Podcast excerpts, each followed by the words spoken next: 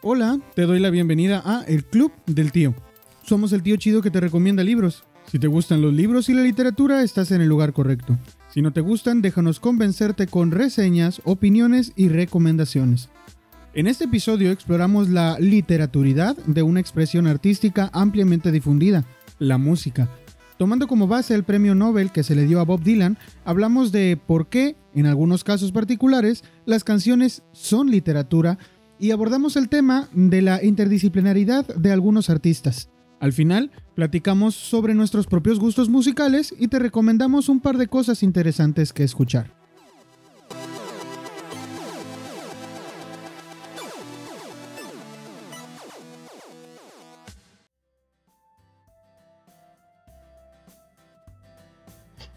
¿Qué tal sobrinos? Bienvenidos a un nuevo capítulo de El Club del Tío, su podcast de confianza. Buenos días, buenas tardes, buenas noches. Eh, no sé a qué horas nos estén escuchando. En este episodio les traemos un tema un poco diferente, ya lo vieron en el título del podcast, eh, porque en realidad a tal cual como de un libro no vamos a hablar, pero sí vamos a hablar de, de algo muy, muy cercano eh, a, la literatura y a las letras y a, a la poesía sobre todo, que es a lo que yo creo que es más cercano, que es la música. Y, y sobre todo pensando en esta idea que tienen algunas personas de que, de que quien escribe música pues no está escribiendo en sí como, y que como no está escribiendo para que se lea, entonces no es literatura. Y, y, aquí es donde me gustaría empezar el tema, pues ya hay un premio Nobel de literatura que es un músico y que escribía letras, así que jaque mate, ateos. así es, así es. Pues muy buenas noches, tardes, días, sobrinos. Eh, gracias por, permitirnos estar de nuevo con ustedes acá compartiendo un poquito de su tiempo, de su espacio, de sus, eh, no sé si nos escuchan mientras trabajan, de hecho por ahí algunos nos escuchan mientras están trabajando, o si cuando ya están en sus casas o cuando van de regreso, cuando sea, pues gracias por escucharnos. Y efectivamente hoy tenemos un, tema que a mí particularmente me apasiona muchísimo. Dentro de mis pasiones está, por supuesto, la lectura y la otra es la música. Yo creo que eh, quizás pueda sorprender un poquito lo que voy a decir, pero es un poco eh, en mayor medida lo que me gusta la música en general que todo lo demás, ¿no?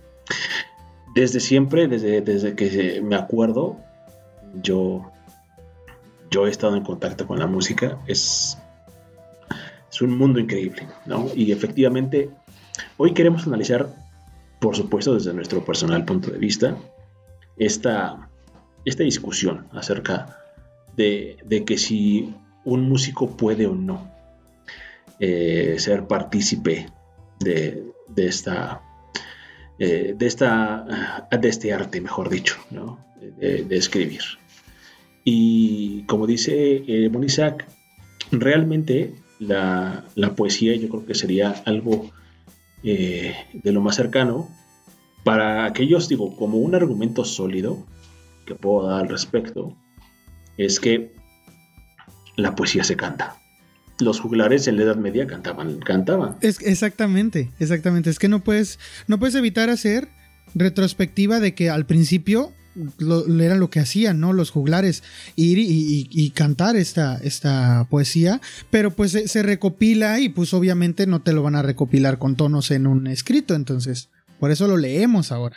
Es que a muchas personas se les olvida como este tipo. Es, es por eso que a mí en particular eh, me, es, me es muy interesante y a la vez importante el divulgar las obras desde el punto de vista artístico. Por eso siempre he dicho que la literatura es arte, porque es una, es una de, las, de, las, de, las, de las bellas artes y la música es otra. Entonces, en realidad las bellas artes pueden ser multidisciplinarias y pueden ser interdisciplinarias. ¿no? O sea, se puede, puede hacer de una, se pueden hacer muchas, como ahí está Shakespeare, no, Shakespeare hace teatro, y al mismo tiempo es literatura. Eh, en este caso, el, cantar del Cid se llama el cantar del Cid porque se cantó en su momento. La tradición era cantada y después se pasó a un texto. Y es considerada una de las novelas épicas eh, por antonomasia, ¿no? Junto con este, Ivanhoe, con eh, el, Quijote de la Mancha, que, realmente se, se, comparan porque en realidad eh, era, era la forma de, transmitirlo, ¿no? Porque esto, esto tiene un porqué. Hace mucho tiempo, en, antes incluso de, la Edad Media, era muy complicado que las personas en general supieran escribir, porque no todos tenían acceso a poder escribir. De hecho, había oficios de escribanos. Era un oficio y solamente la, gente que tenía mucha lana podía acceder a tener ese tipo de educación. Porque los escribanos era gente que estaba al servicio de las cortes reales para poder hacerlo textos eh, respecto de las hazañas y todo lo que fuera referente al, gobierno en turno. Entonces, eh, eso, por supuesto, no limitaba a que las tradiciones se pudieran pasar. Por eso se llaman tradiciones orales y de la tradición oral se pasa a la tradición escrita. Muchas de las historias que hoy podemos leer antiguas eran, eran historias que se pasaban cantando. Y de hecho los juglares nacen con esta necesidad de difundir las historias y la cultura entre, la, entre el pueblo. Entonces, lo que hacían los juglares es que agarraban una historia, la escuchaban y le hacían una canción que tuviera ritmo, que tuviera música y iban por todo el mundo conocido para ellos cantando esas historias. ¿no? Entonces la música y la literatura no están peleadas de ninguna manera. Al contrario, son, son dos disciplinas eh, eh, de, arte que están muy bien conjugadas. Eh, ya lo decía, incluso la ópera se puede también considerar una forma de literatura. Hay óperas que se leen y si no me creen, vayan y busquen Carmen. Hay una edición preciosa de Del Vives, ilustrada por Benjamin Lacombe, de Carmen, la ópera. Y en ese sentido, yo creo que no puede haber mejor argumento que, que la propia historia para, para desmentir a todos ellos que, dicen que, la música no puede ser o no puede contener literatura, ¿no? Eh, el premio Nobel al que se refiere Isaac es eh, mi queridísimo Bob Dylan. Bob Dylan. Sí. En 2016, fíjate, eh, yo para ese año creo que no era tan consciente de, de la de la magnitud de lo que acababa de ocurrir con el Nobel. Pero sí, nada más de repente, sorpresivamente, vienen y dicen, no, pues que el Nobel va para Bob Dylan. Y ya había una serie de personas que, que lo esperaban o, lo veían, pues lo auguraban que esto iba a ocurrir. Porque a Bob Dylan lo, ahora, ahora, ahora sé, lo habían nominado ya otros grupos de personas durante mucho tiempo.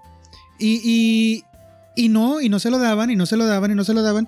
Y a Bob Dylan esto le daba igual, porque pues él pues, ya con una carrera hecha y con la persona y el renombre que tiene ahorita, pues qué le va a preocupar, ¿no? Digo, dijéramos que fuera por dinero, porque al final de cuentas el premio Nobel es un dineral. Pues no, o sea, Bob Dylan eso lo tenía sin preocuparse.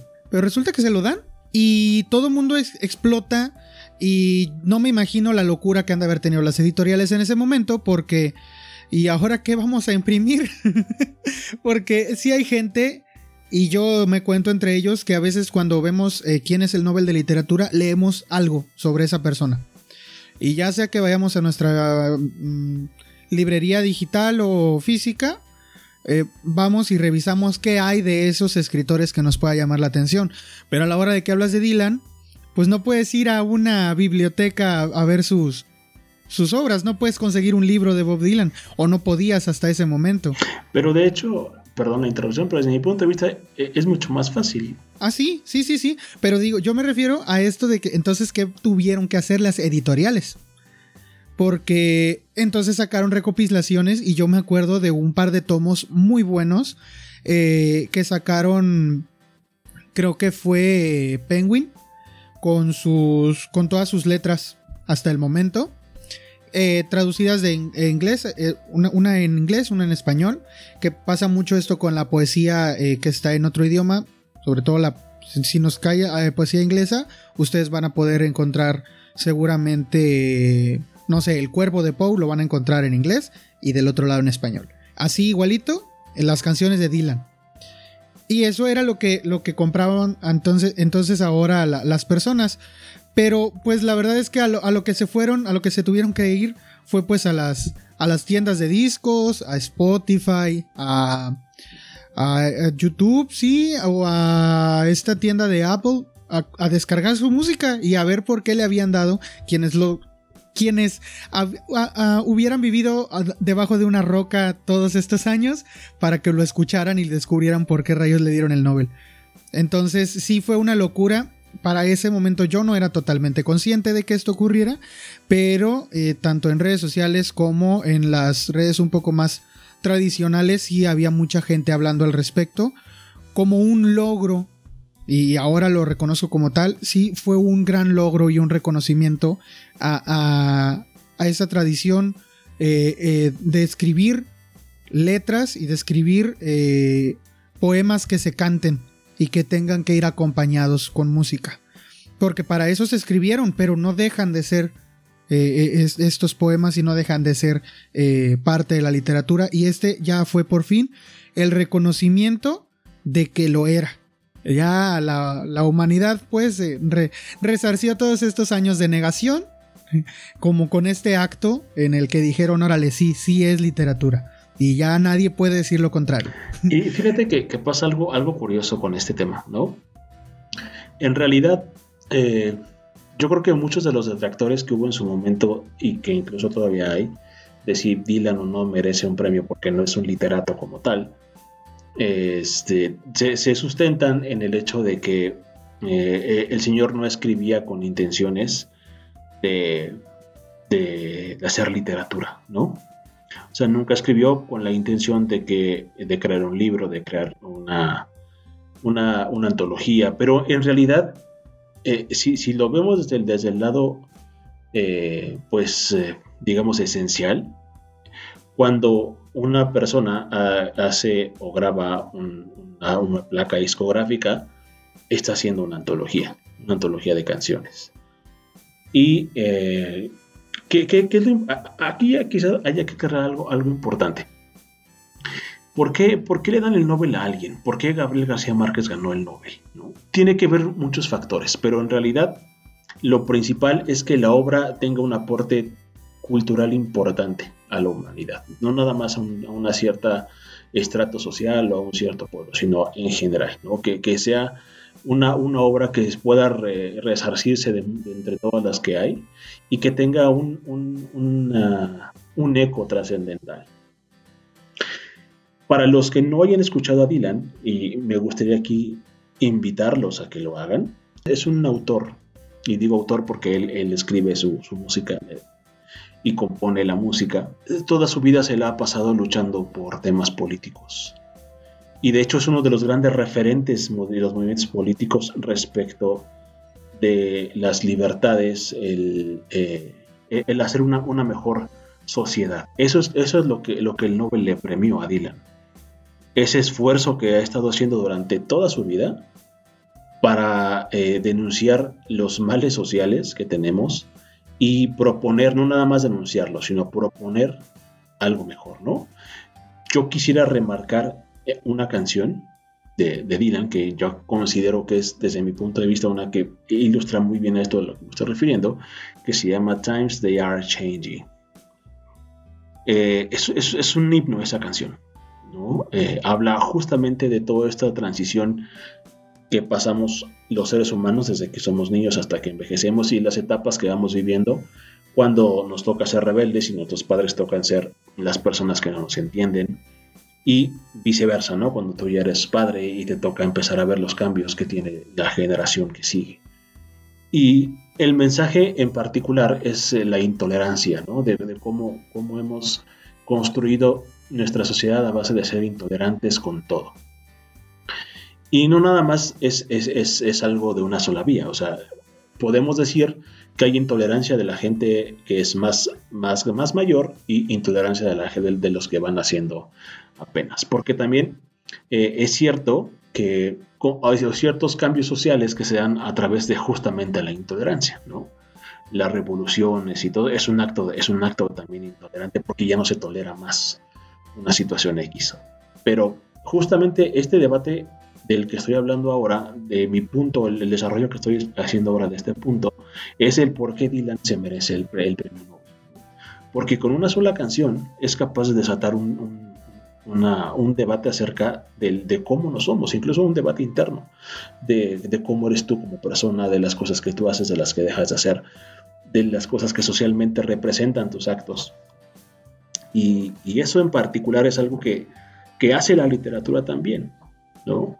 Otro, otro premio Nobel que espero pronto podamos traer el podcast es eh, Svetlana Alexievich, que escribió Voces de Chernobyl y eh, eh, La guerra no tiene rostro de mujer, que también justamente toma el, tema político-social para centrar sus ensayos, toma eventos específicos de la humanidad como la Segunda Guerra Mundial y el desastre nuclear de Chernobyl, para centrar una crítica social acerca de, cómo los humanos tropezamos con la misma piedra una ¿no? Con los errores, somos capaces de hacer atrocidades, etcétera, etcétera.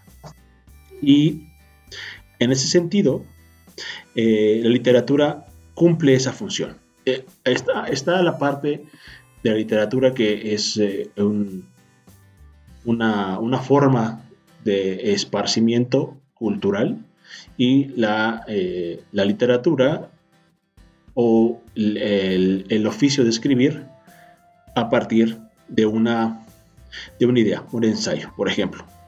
Y esta yo creo que es el segundo golpe contundente que le puedo dar a todos aquellos que dicen que la música no puede ser literatura.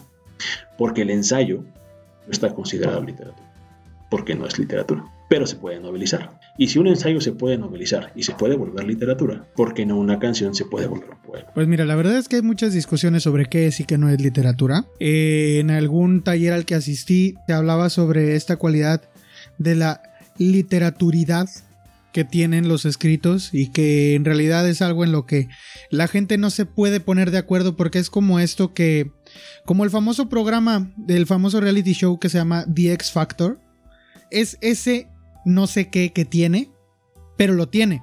Y sabes que, sabes que lo tiene y sabes que no lo tiene. Y, sabes que hay libros que son literatura porque tienen ese factor X o esa literaturidad. Y sabes que hay libros que no son literatura porque no lo tienen, ese factor.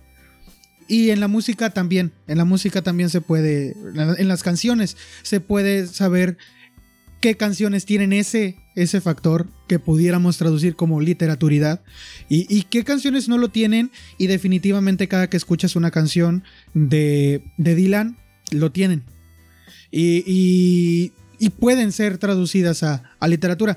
Lo que pasa aquí es que ahora, bueno, y ya para cuando ves el discurso, por ejemplo, de aceptación de Dylan y hablando un poquito más sobre esta historia del Nobel, yo no sabía, pero el vato se tardó meses en entregar su discurso de aceptación, es decir, el vato parecía ser que iba a ser de los pocos que no han aceptado el Nobel, que creo que son dos o tres. No lo, aceptaron y estaba a punto de no aceptarlo él porque no entregaba su discurso. Básicamente a, los que les dan el Nobel les piden un, un ensayo de no sé cuántas palabras para darles 819 mil euros por un discurso de 4.000 palabras. Entonces, es para que te retires. Y digo, y, obviamente a Dylan no le faltaría dinero, pero eh, incluso el mismo acto de no recibir el premio ha sido tomado como, como un mensaje en otras ocasiones.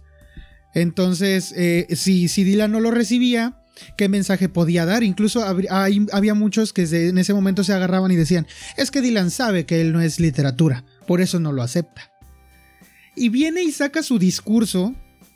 Y en su discurso dice, es que lo que yo, o así es como yo lo veo, Dylan dice, este proceso que tú dices que se puede hacer de, de un ensayo a una novela, Dylan lo hizo al revés. Es decir, de, de lo que es la novela, o de lo que es, o de lo que él ha aprendido de, de las novelas que él ha leído, lo tradujo a las canciones. Y, lo, explica de una manera sumamente poética porque pues no podía ser de otra forma, es un poeta en toda la expresión y de hecho el mismo premio que se lo dieron, eh, la razón porque te dan una razón ahí de, de por qué le dieron el Nobel, allí dice que es porque ha creado nuevas expresiones poéticas dentro de la gran tradición de la canción estadounidense. Entonces sus expresiones poéticas y, de dónde las saca es lo que explica ese discurso. Y, es un discurso hermoso que dura 30 minutos y que la neta te das cuenta de que tiene mucho aprecio por la literatura.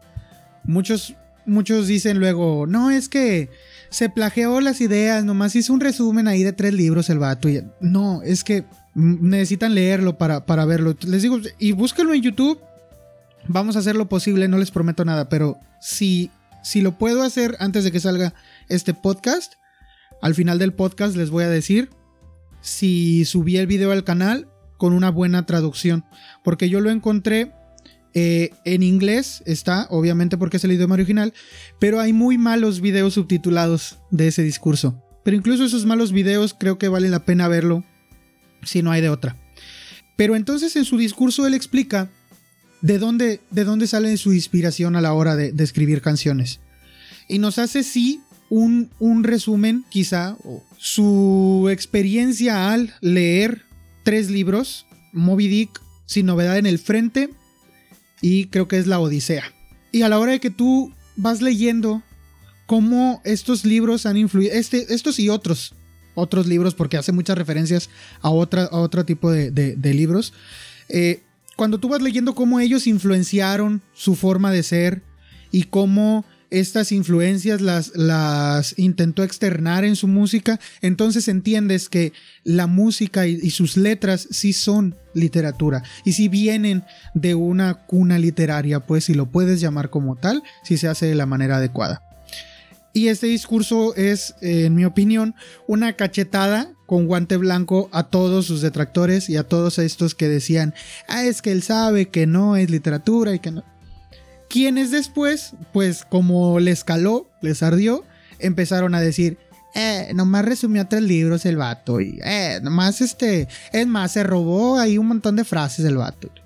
Pero la neta es que si tú eres un lector asiduo y y lees ese discurso o escuchas ese discurso, te vas a dar cuenta de que pues sí, sí tiene su porqué.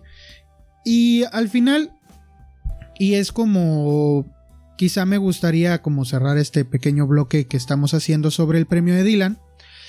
Dylan sí reconoce mm, que sus canciones no están hechas para ser leídas como tal, pero dice que se puede hacer. Dice, si tú quieres hacerlo, lee mis letras. Pero sabes qué?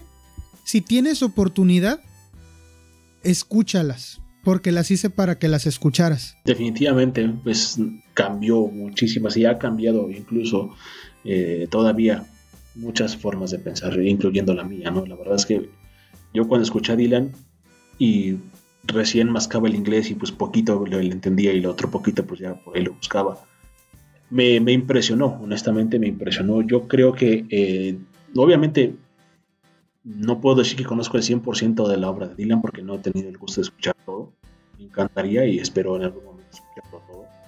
Y aunque lo hubiera escuchado todo, tampoco me acordaría precisamente de todo, ¿no? Pero eh, sí, sí puedo decir que hay, que hay canciones que me han marcado, que me han hecho ver las, las cosas de manera distinta y yo quiero, yo quiero proponerles un reto, si ustedes eh, siguen reacios a, a, creer que esto sucede, ¿no? Es, eh, agarren y métanse en Google, no es nada, complicado. Busquen cualquier canción de Dylan, las letras de cualquier canción de Dylan, y compárenla con un poema que a ustedes les guste. Y se van a dar cuenta que las canciones de Dylan no le piden absolutamente nada a, digamos, a su, su homólogo en, el apellido, a Thomas Dylan, por ejemplo. ¿No? Este, si no saben quién es Thomas Dylan, búsquense un poema que se llama Y la muerte no tendrá señorío. Y compárenlo, ¿no? Comparen, comparen las letras de Sabines con las letras de Dylan. Comparen las letras de Pizarnik con las de Dylan y van a saber que eh, no hay, no hay ningún, ningún recurso que pueda usar uno de estos poetas que las letras de Dylan no tengan. Incluso yo creo que muchas personas que no lo sepan, esto también lo pueden hacer como un experimento, si así lo desean, para que vean que no nada más es una cuestión de, de, de decir por decir. Pueden tomar un pedazo de una canción de Dylan y ponerlo en una cita como si fuera un poema. Y mucha gente que no sepa de Dylan, que no sepa quién es Dylan, seguramente creerá que es un poema. Porque esa calidad tiene, esa calidad lo tiene. Y yo creo que con, ese, ese sería como el último, el, knockout, por así decirlo, para todos aquellos detractores que sigan diciendo que no, que, no es posible que Dylan sea, sea un literato, que no, no merece un músico, por el hecho de ser músico, de llevarse el, el premio Nobel, ¿no? Es como decir que, Brian May, el guitarrista de, de, Queen, no merece ser guitarrista porque de profesión está titulado como... Eh, sí ha hecho aportes reales a la ciencia. Así es. A la astronomía. Así es. Porque él es astrónomo. Y, y sí ha hecho aportes a viajes que han hecho al espacio. Y esta, pues sí, esta dualidad de la de la persona es algo que pocas veces se explora y que seas tan bueno en dos cosas al mismo tiempo tan quizá distantes de a simple vista se ven muy distantes pero pues no sabes cómo influyó una en la otra en, eh, cuando la desarrolla esta persona no entonces si para mí ese señor sí es acá como o sea fuera de su nivel de rockstar que tiene o sea es doble rockstar porque aparte el vato es o sea, es, un científico hecho y derecho. De hecho, es algo, y es algo que, no, es, no es nada, nada típico en el tema de, la música. Hay, hay muchos otros eh, músicos que son otras cosas y que también son muy buenos. Por ejemplo, digo, este no es un caso como el de Brian May, pero es un, eh, cuando yo me enteré, la verdad es que sí me dejó así como, oh, órale. Eh, hay una banda de, de, thrash metal que se llama Carcass. Carcas es una enfermedad, ¿no? Y, si tú te metes a escuchar lo que escribe Carcas, te vas a dar cuenta que prácticamente todas sus letras están basadas en enfermedades, ¿no? Y hay un motivo para eso, y es que los integrantes de Carcas son médicos. Son doctores, sí, médicos. ya me sonaba, ya me sonaba algo. ¿A qué vamos con esto? En realidad es que no, está peleado lo uno con lo otro, es decir, no necesariamente debes de, de, crearte una, una carrera en, letras para poder escribir, ¿no? O, no puedes simplemente estudiar filosofía y letras para poderte considerar un candidato a, filosofar como lo hizo Nietzsche, como lo hizo aquí Kierkegaard, no sé. Sin, sin embargo, obviamente estas, estas disciplinas existen como, como un área de estudio, porque hay mucho que aprender al respecto. Pero ah, si, si algo se ha caracterizado el ser humano por sí mismo es que todas estas disciplinas se han inventado desde cero. Es decir, hubo alguien que lo hizo antes que todos, sin ningún tipo de educación previa y lo logró. Y si ese alguien pudo, cualquier persona que tenga la sensibilidad de poder plasmar sus sentimientos, sus ideas, eh, su filosofía en, en letras, va a poder escribir sin necesidad de que tenga detrás una carrera que lo respalde como escritor, ¿no? Eh, eso es algo que yo considero que también eh, afecta mucho al tema de, eh, de, lo que hoy se considera un escritor, ¿no? Por eso yo creo que existe tanto, tantos malos escritores en este mundo de hoy, porque la mayoría se van por el, por el lado de la pose, es decir, solamente puedo ser un escritor si, si, si tengo X o Y estudio o si tengo X o Y educación. Y al final de cuentas ni siquiera tienen el talento.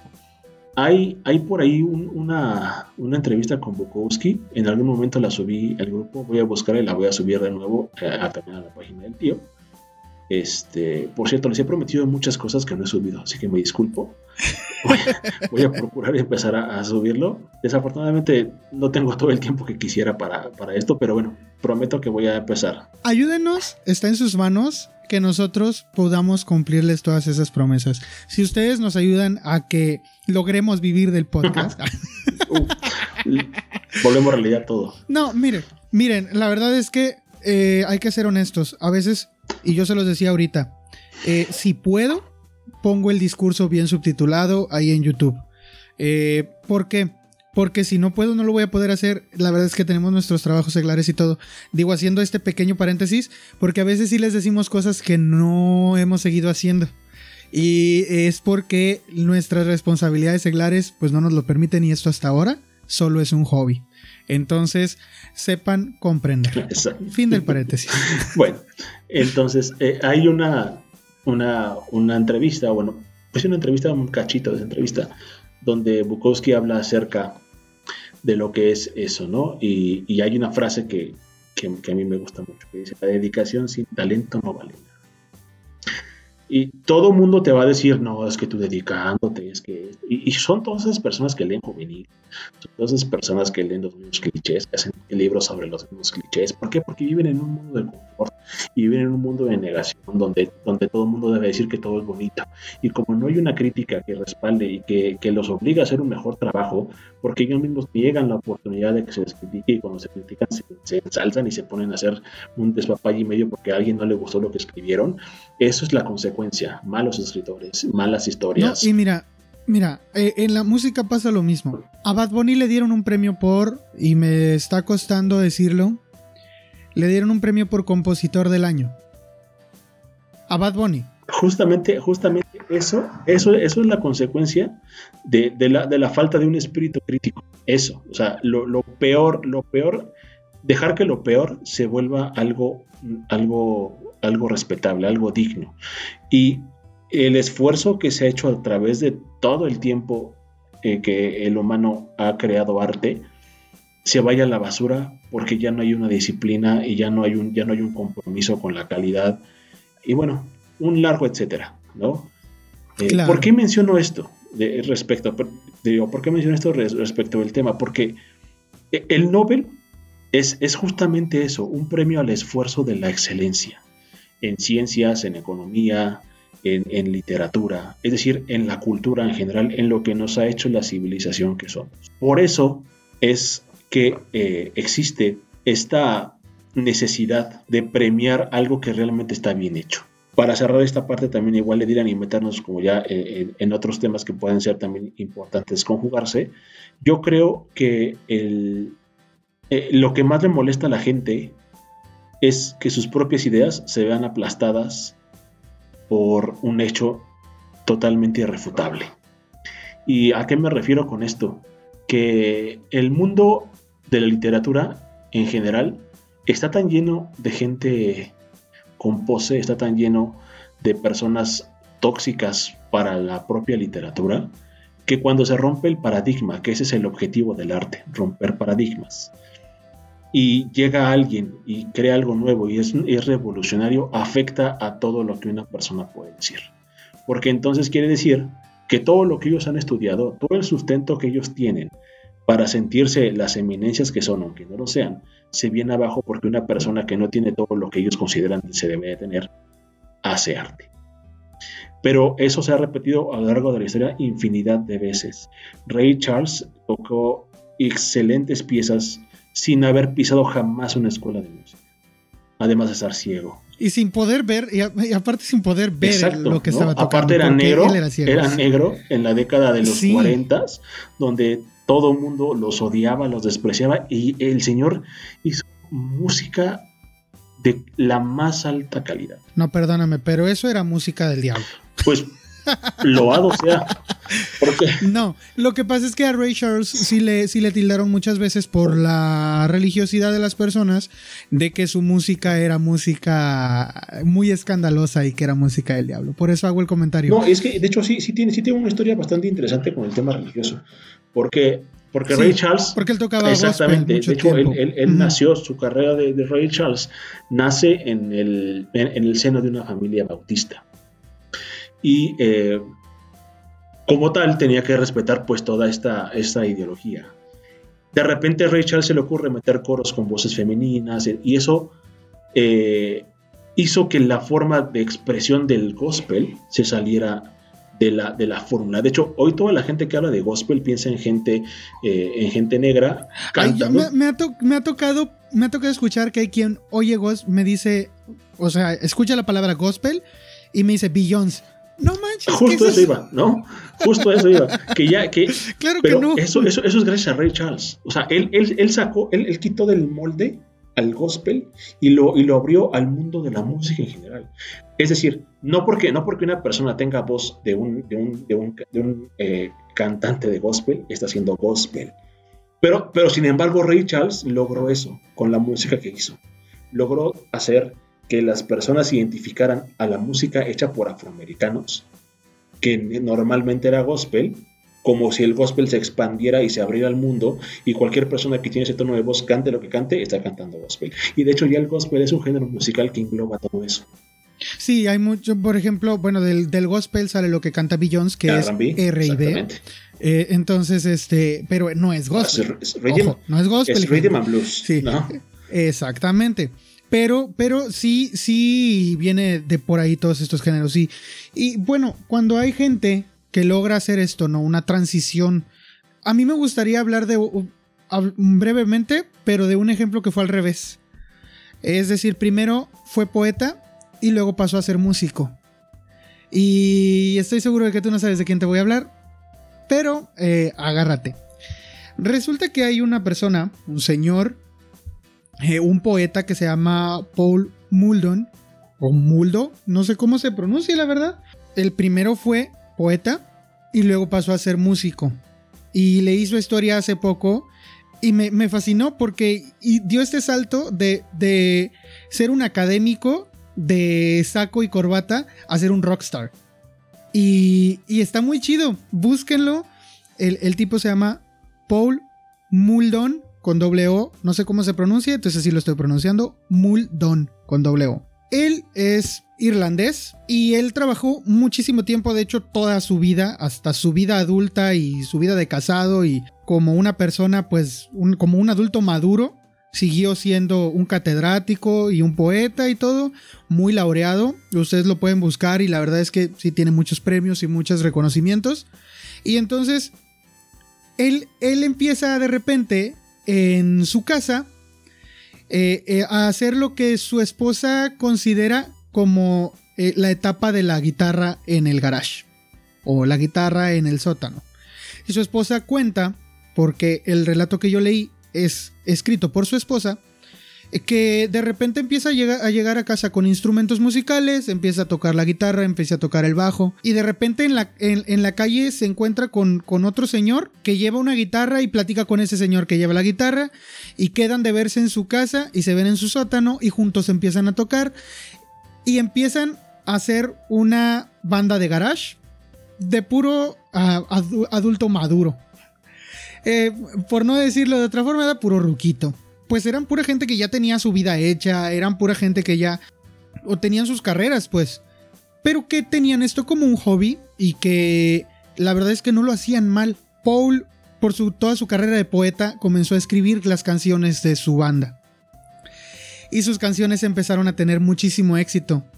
Y sus canciones llegaron a, escucharse, incluso las llegó a cantar Bruce Springsteen y eh, en homenajes a, otros artistas. Hay un homenaje. Esa canción de hecho me gusta mucho y búsquenla si pueden. La canción se llama My Rights Here. Es, es una canción que hicieron en homenaje a otro, en homenaje a otro artista que se llama Va Warren Sibon.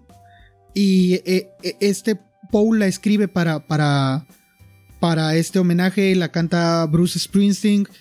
Y ya para ese entonces él ya era un rockstar, él ya había tocado con muchísimos artistas muy famosos, él ya podía vivir de su música, él ya había salido de su garage hacía muchísimo tiempo.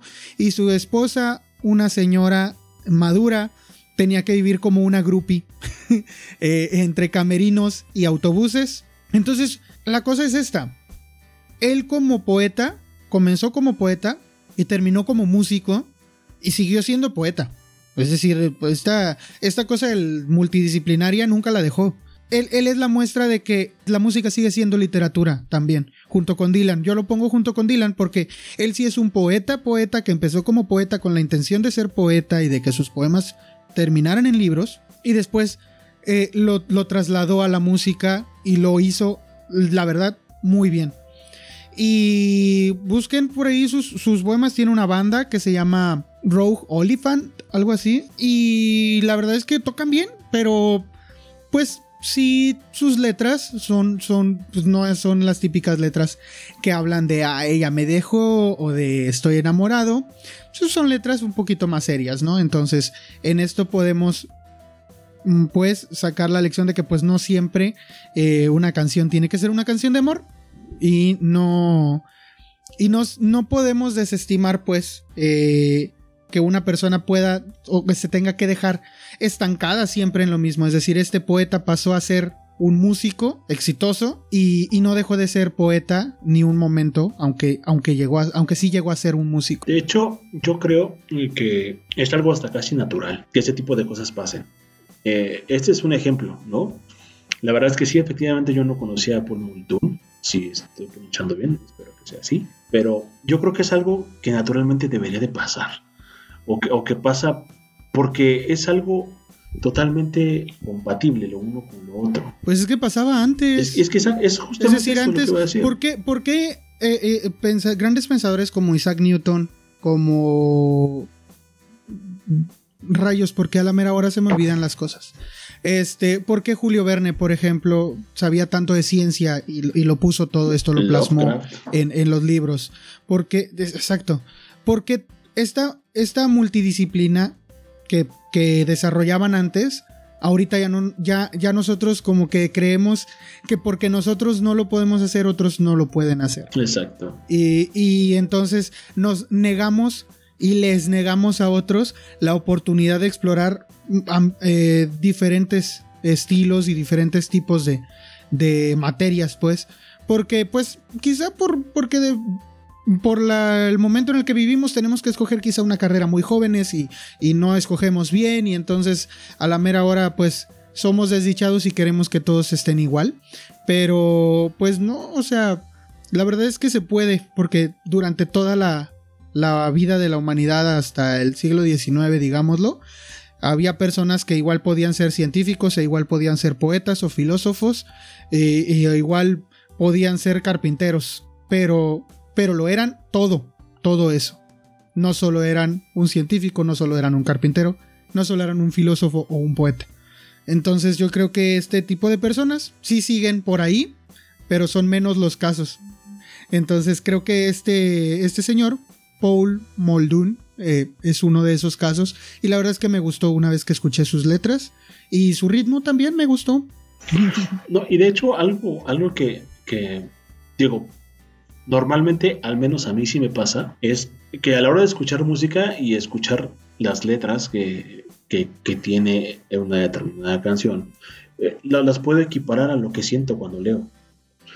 Que eso es algo que, eso es algo que para mí en realidad resume, resume toda esta discusión de que sí y que no es literatura.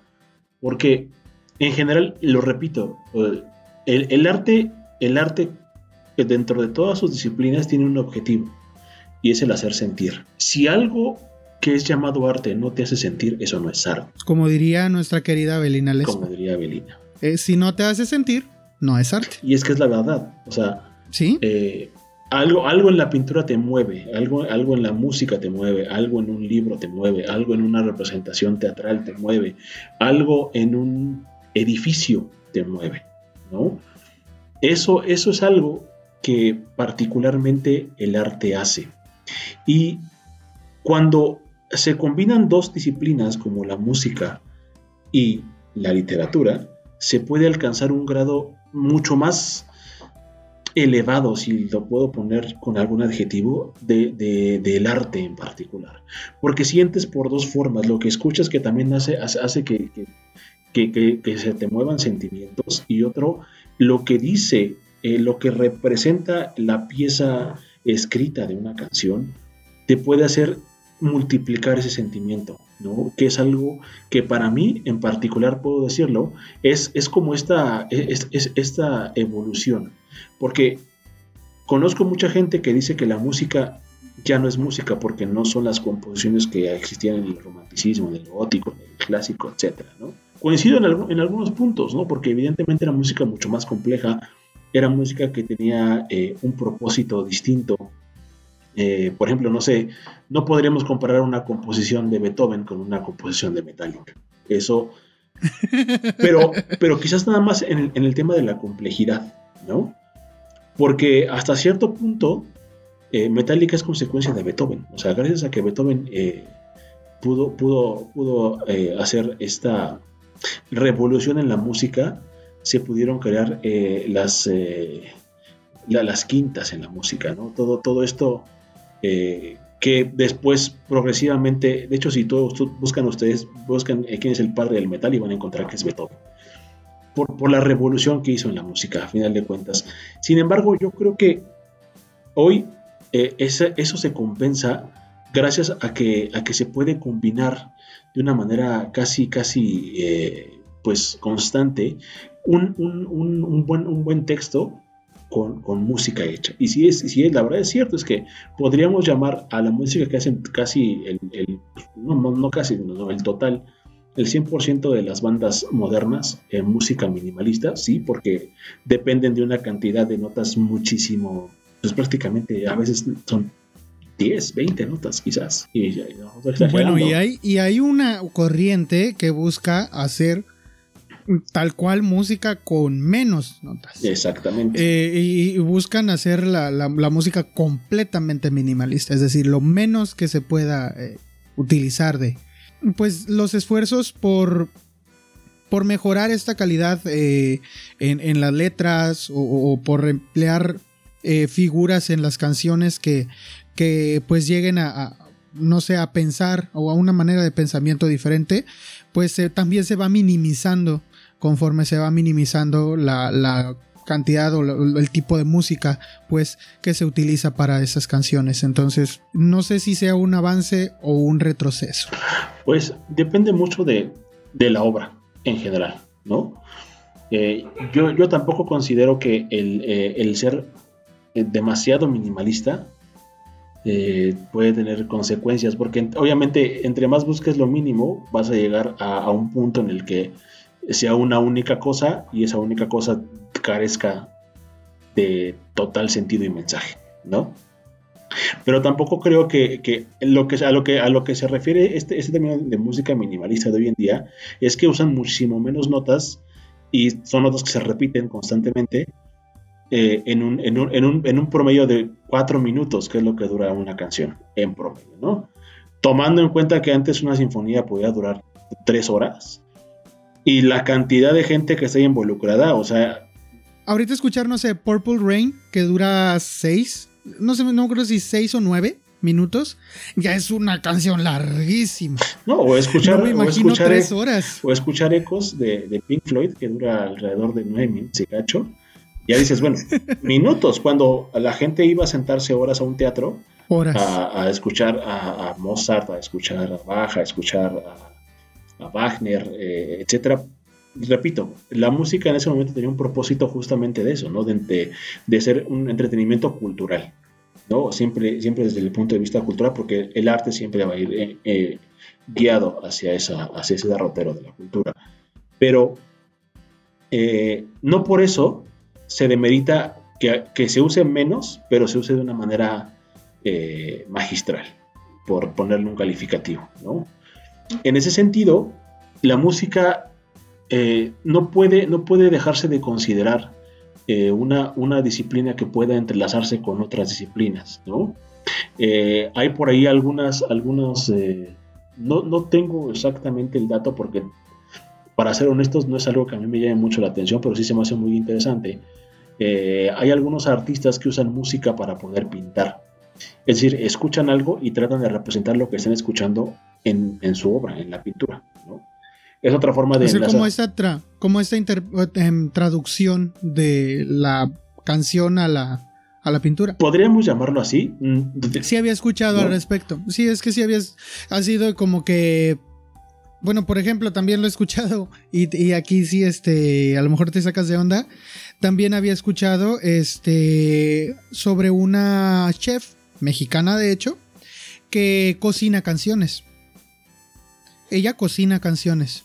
Pero ella cocina canciones porque ella tiene una, eh, digamos, como hipersensibilidad, es una condición genética que le da una hipersensibilidad a, los estímulos sensoriales.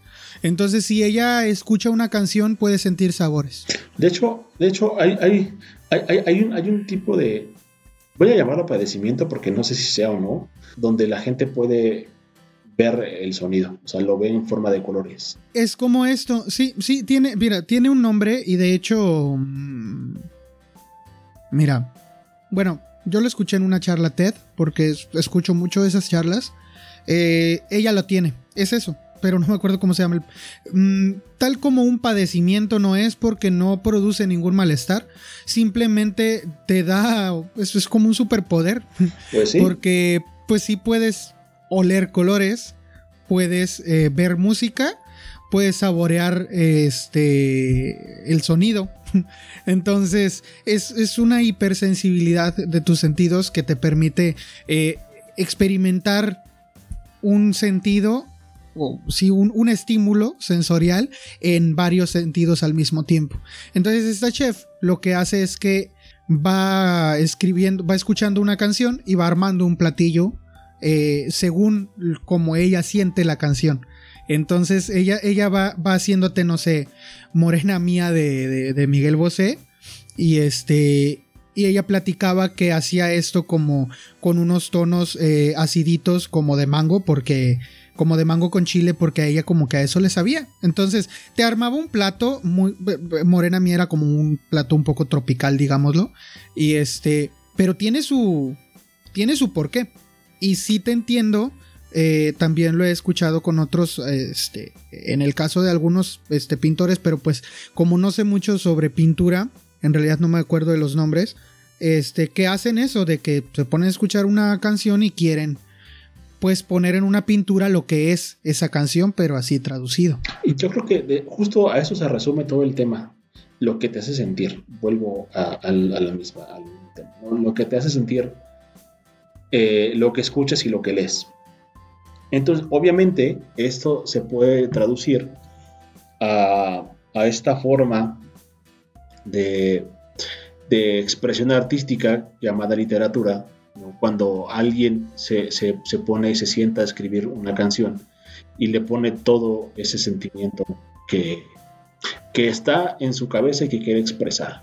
¿no? Yo, en, hay, infinidad de ejemplos que podríamos, que podríamos tocar acá, ¿no? Hay canciones de, grandes, de grandes, eh, pues, eh, quizás llamarlo, no está mal, pero nunca me ha llamado, nunca me ha gustado llamarlos rockeros, o, porque si bien es un género musical, yo sí los considero artistas, ¿no? Pero obviamente, desde, desde mi clasificación, tengo a los rockeros y a los artistas, ¿no? Eh, tú estás como un libro que, bueno, ya te lo había mencionado, se llama Música de Mierda, el libro, que es un ensayo de un crítico musical eh, canadiense, y él dice que todo, salvo la música clásica y el rock, es pop. Eh, entonces él así categoriza la música, para él así es, y hace su ensayo sobre la música pop. así estás tú. Pues más o menos, Porque sí, efectivamente, eh, para mí un, artista es aquel que logra una expresión eh, de mucha belleza, de, una gran calidad y te hace sentir muchas cosas, te hace incluso tener debates eh, dentro de tu persona como lo harías con un libro. hay incluso a veces hasta cuentos, ¿no? Hay, hay un... Hay una, un disco que se llama The Puppet Master de de King Damon, cada canción es una historia de terror. Incluso por ahí King Damon tiene un video en YouTube, búsquenlo si lo, si lo, si lo, si lo quieren ver. Eh, se llama The Puppet Master. Si le ponen The Puppet Master va a salir obviamente pues el disco de King Damon, ¿no? Pero hay un, hay un video que grabó donde él cuenta, narra las historias, las narra en inglés. Eh, no, hay, no he visto ahorita alguno subtitulado, no sé si ella, pero eh, seguramente sí ya a esas alturas debe haber, debe de haber alguno, pero si no, y si le mascan al inglés, véanlo. La verdad es que lo, mismo que él está contando en, esas, en esos episodios del disco son las canciones de su disco. y cada canción habla de un, de un episodio en particular de eso. ¿no? Es, es la historia de, un, de una persona que tiene capacidades para poder eh, revivir a, los muertos y hacerlos sus marionetas. Y, tiene un teatro en Praga donde eh, pues secuestra personas dentro del público hasta que una pareja que están enamorados eh, secuestran a la novia, después él va y quiere ir a buscarla, a rescatarla y termina también siendo parte de las marionetas de este, todo, es todo un ramillete de historias de terror que podrías disfrutar perfectamente bien en los cuentos de Alan Blackwood, en los cuentos de Lovecraft, en los cuentos de eh, Thomas Ligotti. Eh, X, nómbralo. Y hasta ahí. Entonces, en realidad la música no es, no es, no es para nada diferente a las sensaciones que te puede hacer sentir la literatura. En general, yo creo que todas las artes tienen esta, esta característica de contarnos una historia una historia que es muy subjetiva, cada quien la entiende como quiere y cada quien siente lo que personalmente le provoque eh, la expresión artística en, turno, ¿no? llámese una canción, llámese una sinfonía, llámese ópera, llámese un libro, lo que sea. A final de cuentas, el objetivo de estas expresiones artísticas es la belleza que engloba su trabajo y la expresión a la que quieren llegar. Y eso en general es algo que que no puede demeritarse. Es por eso que hemos decidido dedicarle este capítulo a la música en un, podcast que nace con, con, toda la intención de ser un podcast literario, porque de verdad es, es totalmente válido que las letras que están contenidas en una canción se puedan interpretar como un cuento, como un, como un poema, eh, o en el, punto de vista de, como les comentaba, desde el disco de, de, The Puppet Master de King Damon, como una antología de cuentos, ¿no? De terror o una antología de poemas. Entonces... Sí, una cosa interdisciplinaria, porque al final de cuentas eh, es algo que combina dos partes de, del todo, ¿no? Es decir, la canción tiene música y tiene letra. Si solo tiene música, pues es música, así tal cual. Una canción tiene letra porque se canta.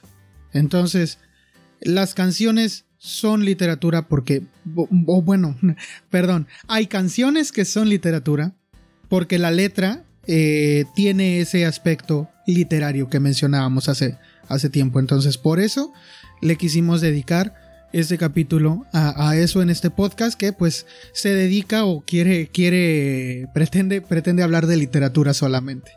¿Qué te parece si para finalizar?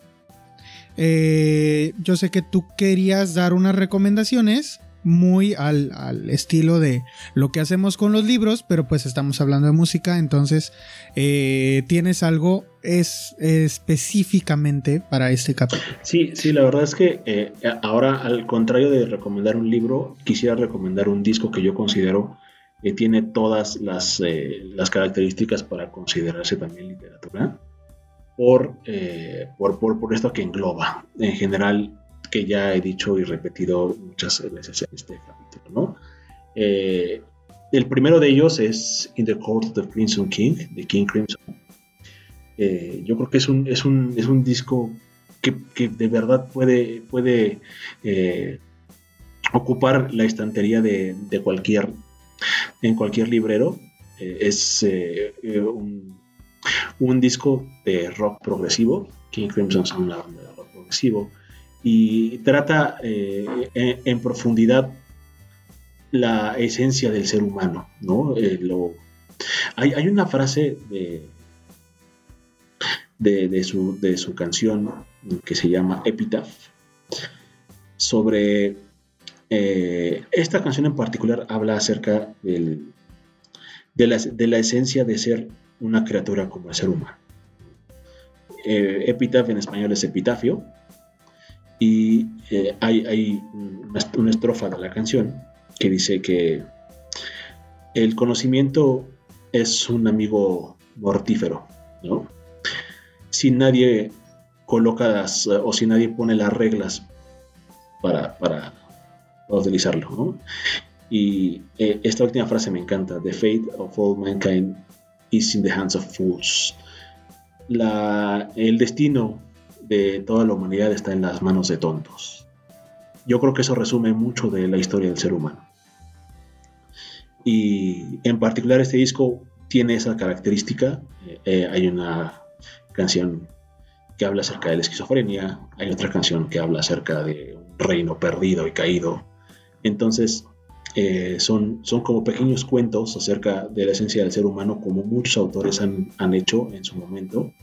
Y para este eh, podcast me parece una excelente recomendación. Además de que King Crimson es, digan lo que digan, ellos son el padre del progresivo, no es Pink Floyd. Para mí es. Y, mira que soy, que soy ultra fan de Pink Floyd. O sea, es, es otra, de hecho, es otro de los que te voy a recomendar. No es el de War, eh, pero es el que considero yo otro de sus de sus grandes, grandes, grandes discos y es el, eh, el Wish You Were Here. Eh, en general, Pink Floyd se caracteriza porque tiene esta aura de misterio, esta aura de, eh, misticismo alrededor de la música que, ha hecho. Y si bien eh, desafortunadamente una vez que la banda se empezó a, desmoronar por todos los temas de ego, de los integrantes, principalmente de Dave Gilmour y de Roger Waters, terminó haciendo que el último disco de Pink Floyd, eh, no este último que sacaron, que es una recopilación medio extraña de canciones, eh, me refiero al de Division Bell, no fuera lo mejor salvo un track que es el número 12, que se llama High Hops. Eh, fuera todo lo demás del disco, la verdad se me hace totalmente prescindible, pero en el caso del Wish You Were Here, hay, hay un montón de cosas, ¿no? Para hablar justamente de la canción que le da título a esta, a esta placa, la canción homónima, habla acerca de la experiencia que tuvieron con, con Sid Barrett, ¿no? Eh, Sid Barrett fue uno de los miembros fundadores de la banda, después por temas con el LSD cayó en un manicomio y le decían el diamante loco, ¿no? Y hay una canción que se llama Shine on Your Crazy Diamond, ¿no? Justamente hablando acerca de, de Sid y eh, está incluida en este disco también. Entonces, ¿por qué? ¿Por qué se acercaría Pink Floyd a la, literatura con este disco? Porque ahonda también en los sentimientos de, las personas, de lo que somos. Del... Hay, una parte eh, de, de Sugar Hit, de la canción, que dice que a veces cambiamos un, un papel principal eh, en una guerra por un papel secundario en una jaula. Eh, a veces preferimos esa comunidad y así somos los seres humanos. Porque lo recomiendo porque creo que este disco justamente se mete a eso, a eso profundo del, ser humano y, lo saca en letras magistrales. Aparte, obviamente la música de Pink es una maravilla.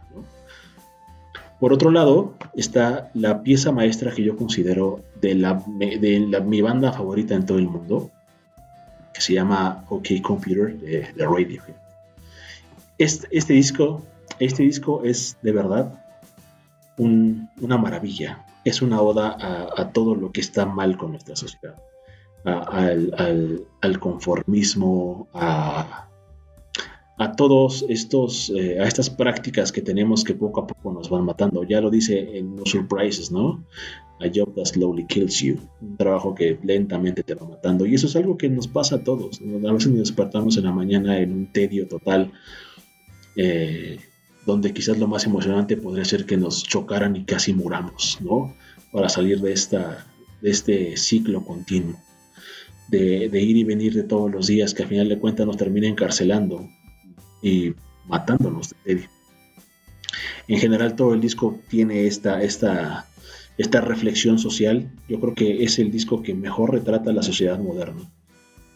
O al menos la sociedad moderna que a mí me tocó vivir y que estoy viviendo ahora. No sé si en el futuro, pero la verdad es que no, dista mucho de todo lo que ha pasado a lo largo de la historia del hombre. Y justamente este tema del OK Computer habla acerca de toda esta eh, modernidad que tenemos alrededor, que no es otra cosa más que volvernos prisioneros de nosotros, de nuestra propia sociedad, de nuestra propia soledad incluso.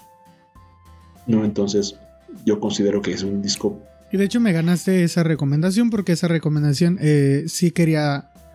O sea, qué bueno que la diste. pero sí es una de las que, o sea, coincidimos pues ahí. Y eso que, igual que en la literatura, creo que no escuchamos tampoco música muy, eh, este, muy similar. Pero creo que con Radiohead no, no tenemos pierdes. Sí, sí, o sea, evidentemente. Eh, y creo que solamente quizá añadiría yo, digo, Creep no es de, de OK Computer, pero eh, sí es una canción que ningún adolescente podrá negar con el que se siente identificado con esa canción. De hecho, yo creo que, que marcó toda una generación. Sí, sí, definitivamente. Eh, The Creep eh, sigue, sigue causando sensaciones cuando se escucha por ahí, aunque sea en un cover. Y pues, pues sí, o sea, creo que, creo que Radiohead hace, hace justo lo que tú dices, ¿no? Hace esta como crítica desde sus letras.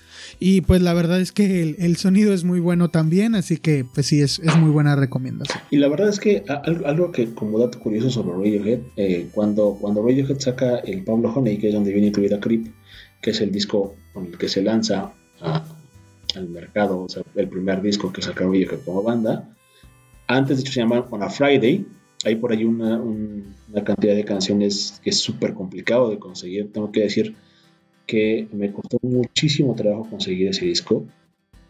Eh, se llama. Eh, ay, no me acuerdo. Son, de hecho, son 20 CDs. Es una compilación de 20 discos, 20 tantos discos. Eh, Towering Above the Rest se llama. Que son todos los lados B y todas las canciones que ha escrito jamás Radiohead hasta el eh, hasta el Key ¿no? Pero muchas canciones que están ahí incluidas tienen una versión previa a lo que después se incluyó en el Rainbows, después se incluyó en el King of Limbs eh, y posteriormente en el Shaped Pool. Eh, y bueno, les iba a comentar, todo el mundo decía que Radiohead iba a ser un One Hit Wonder, que lo único que iban a sacar, bueno, era, era Creep. Nah. Pero no. Después llegó el, el The Vents, que es su segundo disco, y todo el mundo quedó maravillado. También ese disco se lo recomiendo muchísimo. Tiene. Hay, hay una. Hay, hay, una. Una canción en particular que yo podría considerar que es poesía, ¿no? que es eh, Bulletproof I Wish I Was. Es, eh, desearía ser eh, a prueba de balas. Es muy buena canción. Y eh, como recomendación final, eh, un disco que se acerca a la poesía y que yo creo que es poesía pura de principio a fin, se llama The Night. Y es algo que se acerca más al jazz, mi queridísimo Isaac, que dejemos un poquito de lado metaloso, como dices. la banda se llama Morphine y eh, la canción número uno, que da título al disco de Night, eh, es una canción que incluso por ahí la puse alguna vez en el grupo. Es una declaración de amor preciosa. Es, eh, es, una, es una devoción hecha, hecha música. Y, por eso es que aquí es donde decimos que ese tipo de canciones pueden ser totalmente un poema. ¿Sabes qué canción considero yo un poema de amor? eh, súper meloso, pero también muy dramático. Hay una canción que se llama... Mm, lo voy a decir en español, la canción es en francés, pero eh, eh, mi francés no es muy bueno. Eh, se llama No me dejes. Así se llama. Se llama Ne me quite pas. y es como no me dejes nomás así. O no me dejes no, como lo han traducido algunos. Escúchenla. Eh, escúchenla en español si quieren, porque está en español. El francés y el español no son muy distintos, entonces la traducción no se pierde casi nada. Pero esa canción es, es un poema mm, rogándole a, la persona que quieres que te deje ser por lo menos la sombra de la palma de su mano para seguir junto a ella. Bueno, por, ese mismo tenor, oh. por ese mismo tenor, por ejemplo, podemos poner Back to Black de Amy Winehouse Ah, obvio. O sea, yo sí. claro que sí. O sea, Back to Black es, bueno, Amy Winehouse por su, por su estilo de, de, música y todo eso siempre me gustó. Pero siento que Back to Black tiene como esa fuerza, como esa... No sé, siento que sí, sí demuestra pues que había algo dentro de ella que estaba roto. Roto, sí, eso, roto. Y, y, y lo estaba externando, pero como que no nos dábamos cuenta y ahorita la gente sobre reacciona mucho, por ejemplo, con este tipo de Calle 13 que saca sus canciones súper melancólicas, pero, pero pues que la verdad es que se ven sobreactuadas eh, eh, y, dicen, ay, pobrecito, está deprimido, lloró en el video de su canción. O sea, ponte a escuchar a Amy Winehouse riéndose y cantando Back to Black borracha hasta, hasta la coronilla y, te das cuenta de eso. Y justo eso yo creo que también pasa con Bukowski. Yo, por eso, y no voy a cansar de decirlo, Bukowski no es absolutamente nada de lo que dicen en las redes sociales. El hombre estaba roto. E incluso esta discusión la he tenido muchas veces con una persona que quiero mucho. Este, y, y en realidad e, el hombre estaba roto estaba roto por dentro en muchos sentidos y lo único que encontraba de, cierto en su vida eran las cosas banales y que al mismo tiempo denunciaba como las prostitutas, el alcohol, las riñas callejeras, el robo, el hurto, el hablar mal, el hablar, el ser machista, el, ser misógino, eh, todo ese tipo de cosas son lo que somos en el fondo y son las únicas cosas que la sociedad en sí misma siempre valora a pesar de que las condene. ¿no? Y justo ese tipo de cosas también se pueden trasladar a la música. Y, por ejemplo, si, si, eh, si dicen que Calle 13 es un... Es un perdón, pero es que se me hace ridículo. Eh, bueno, es, que ya no es, ya no es el, ya no es como que Calle 13, porque Calle 13 era como que. No. El, bueno, pero, pero es el mismo tipo. Exacto. Sí ha cambiado muchísimo el tono de sus canciones, porque sí ya no son estas canciones, este, como como esta de súbete la minifalda y que no sé qué. O sea, ya no es eso. No, pero honestamente tampoco, tampoco es una persona que puedas decir eh, el cambio que hizo aporta radicalmente algo nuevo a, la música que hace. No, la, verdad, es, que, no. Y, por ejemplo, puedo, puedo hablar de Lou Reed. Es, escuchen Perfect Day de, de Lou Reed. O sea, es, es un viaje a la melancolía hecho y derecho con todos, con todos, con todos los, los, los méritos, ¿no? Eh, hay. Es que. Es que ah, podría pasarme horas recomendándoles canciones al respecto. eh, sí, y ahorita ya nos, la verdad es que ya nos pasamos muchísimo de tiempo. Eh, por ejemplo, digo, como, una, una última acotación, eh, Morrissey es otro, es otro de ellos, es otro de estos grandes, grandes, grandes, grandes artistas y que se han, que se han valido justamente de la melancolía para poder hacer, sus composiciones. ¿no? Escuchen Rest of the Gang to Die, este, mm, Head. Es decir, hay, hay tanto que escuchar al respecto y que podemos equiparar de nuevo al tema de la poesía, que realmente no, no, hay, no hay una... Yo eh, quisiera cerrar con esta reflexión en donde eh, quisiera que todos estos detractores de, que dicen que la música no puede, no puede equipararse a la literatura, eh, realmente se pongan a analizar lo que, lo que escuchan y, que eh, eh, entiendan que el, que, el poder que tiene una, estrofa, una canción escrita, se, puede, se puede volver como una estrofa de cualquier poema. Y, y, que si, ah, usando a este meme, ¿no? Esa Change My Mind, si tienen algún argumento para, para desmentirlo, que me lo digan, porque honestamente yo creo que sería hasta necio el, continuar diciendo que esto no, puede ser así, o solamente que es una persona que en su vida se haya, se haya tomado la, el tiempo para sentarse y escuchar un buen disco de cualquier género, ¿no? Porque afortunadamente existen muchos géneros y no, no todo el rock es, son gritos, no todo el, pop son superficialidades, no todo el jazz es este jazz aburrido de Starbucks chafa, eh, no toda la música clásica duerme, ¿no?